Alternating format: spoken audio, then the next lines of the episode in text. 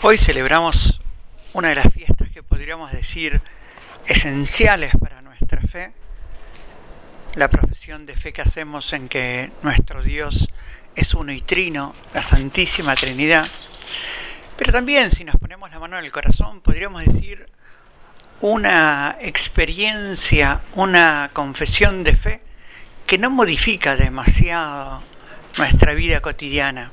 Quizás porque seguimos pensando en la Trinidad como este gran misterio de las tres personas en un solo Dios. Seguimos pensando y seguimos ubicándonos, relacionándonos frente a este misterio como muy espectadores, como muy desde la cabeza.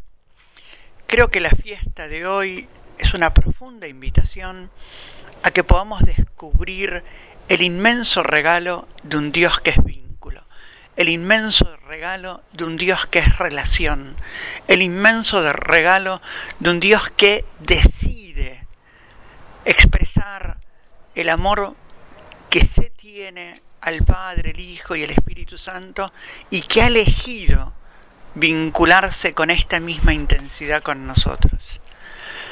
Celebrar hoy la fiesta de la Trinidad no es tanto aprender lo que este dogma significa, no es tanto aprender o tratar de entender cómo es esta realidad de una de tres personas en una misma divinidad.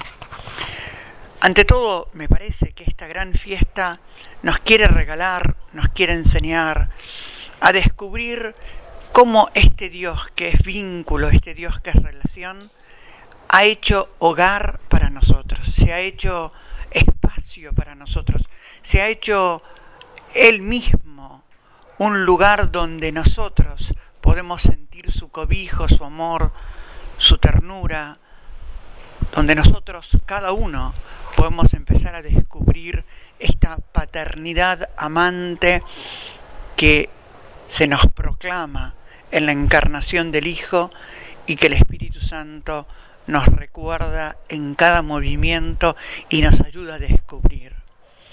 Quizás hoy es la gran fiesta donde podemos descansar en que somos hijos. Esta gran fiesta donde se nos invita a descubrir, pero sobre todo se nos invita a gozar de la paternidad de Dios que ha hecho de nosotros hijos adoptivos. Esta paternidad de Dios que nos ha hecho unos con su Hijo Jesús su Hijo amado, el Hijo unigénito, el, el encarnado, el que asumió nuestra historia. Esta decisión de Dios de hacerse uno con nosotros para que nosotros podamos disfrutar y descansar en la intensidad del amor que el vínculo de la Trinidad tiene interiormente. Claro, la fiesta de la Trinidad implica para nosotros el empezar a descubrir que así como Dios es, estamos invitados nosotros a ser. Que así como Dios se vincula, estamos invitados nosotros a vincularnos. Esta decisión de que el seno de la Trinidad debería ser, si quieren, espejado en el seno de la iglesia, en el seno de cada comunidad, en el seno de cada familia, en el seno de cada corazón el modo de vincularse amoroso, el modo de vincularse recibiendo, el modo de vincularse sin guardarse nada, el modo de vincularse dando el ser al otro, tiene para nosotros, si quieren, la fuerza del llamado, de la misión, de lo que se nos invita a vivir, amar como Dios ama ser capaces de entregarnos como Dios entrega, ser capaces de descubrir que la gran invitación de la Trinidad es que nuestra iglesia, que nuestras comunidades, que nuestra familia tengan la fuerza constitutiva de este amor, tengan la fuerza vincular de este amor. En cada uno de nosotros, hombres y mujeres que transitan entre luces y sombras, es un descanso escuchar este Evangelio de Mateo, donde aún después de la resurrección, nos dice el texto, algunos dudaban.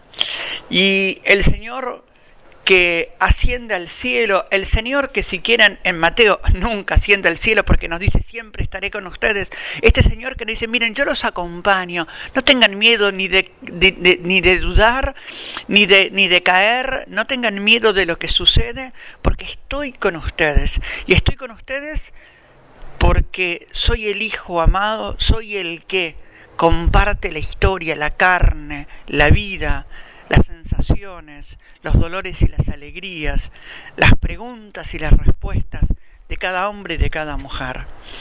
Hoy el Evangelio nos dice, no teman, no teman a sus dudas, no teman a sus preguntas, no teman a sus caídas, no teman a sus límites. Son hijos amados, son hijos amados no porque son perfectos, son hijos amados porque es la decisión trinitaria de amar como Dios ama al interior de su vida. Y esta es la profunda invitación, una iglesia y unas comunidades que sean capaces de ser hogar y cobijo, que sean capaces de hacerse espacio para recibir al otro. Esta invitación a que como iglesia, como comunidades, tengamos la capacidad de recibir, de acoger, de buscar, de hacer sentir al otro en su casa, de hacerlo sentir al otro parte de nuestra familia, parte de nosotros mismos. Qué fuerza si nos sentimos que somos de la misma naturaleza que Dios, ¿no? Que Dios quiere compartir con nosotros su entraña amorosa. Dejémonos de lado de la, intelectualidad, de la teología, qué significa eh, esto de compartir la naturaleza. Es este Dios que quiere compartir nuestra causa y quiere que nosotros compartamos su causa. Su causa que es Háganle llegar a todos los hombres mi decisión de amor. Vayan y bauticen.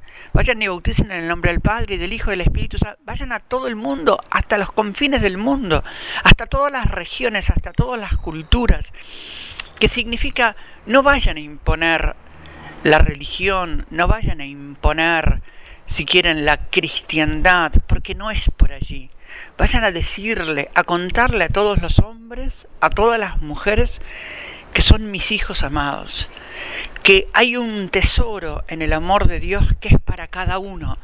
Y por eso vayan y anúncienle a hombres que viven tristes, a los hombres que viven preguntándose, a los hombres y mujeres que están, si quieren, caminando entre oscuridades y preguntas, entre dudas y angustias, vayan y cuéntenles, pero cuéntenles porque ustedes lo manifiestan, lo experimentan, porque ustedes lo irradian, cuéntenles que nuestro Dios es un Padre amante, que somos de su familia, que nos ha hecho de los suyos. Él nos hizo de su pueblo, de su rebaño. Somos hijos de su elección, somos hijos entrañables. Esta es la fuerza de la fiesta de la Trinidad. Esta es la fuerza de la fiesta que hoy queremos celebrar. Esta es la fuerza de la fiesta que nos invita a descubrir nuestro vínculo profundo con Dios, pero también nuestro vínculo profundo con los que nos rodean. Este Dios que si quieren en su experiencia de ser familia, de ser vínculo, elige incorporar un vínculo más, la humanidad. Este Dios que podríamos decir tenía todo en sí mismo, todo suficiente. Este Dios que no necesitaba de nada más, elige, decide incorporar en las entrañas de su, de su amor a los hombres y mujeres limitados, pecadores, que caminamos como podemos, que caminamos como sabemos. Es un tiempo donde parecería que la fe es puesta en juego. Es un tiempo, no, no por que nos ataquen desde afuera, dejemos eso. La fe es puesta en juego porque se nos exige, porque, porque la vida el modo como la vida hoy está puesta en juego nos exige el testimonio de un vínculo que no surge de una fe intelectual, sino de una fe experiencialmente vivida.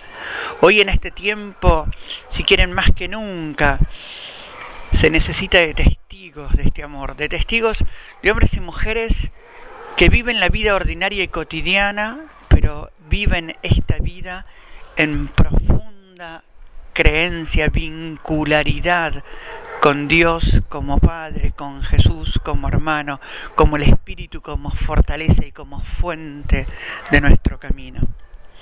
Nuestras comunidades eclesiales, nuestras comunidades familiares deberían ser lugar de acogida, deberían tener este calor de hogar donde la fe resplandezca, donde la fe sea motor de vida y sea motor de que nos invite a salir al otro. Ojalá que hoy la fiesta de la Trinidad que nos empuja al vayan y anuncien sea para nosotros, si quieren, la fuerza de este mandato amoroso de un Dios que nos dice, no se queden encerrados en ustedes mismos, no, no guarden la experiencia amorosa y creyente que tienen en el corazón, no la guarden solo para ustedes. Hay tantos hombres y mujeres que necesitan poder descansar en la fuerza que implica el anuncio de que Dios es un Padre que nos ama y que cuando las cosas están oscuras, que cuando los dolores son profundos, que cuando la angustia quiebra el corazón, podemos descansar en un abrazo sostenido de un Dios que se hizo de nuestra carne y de nuestra condición.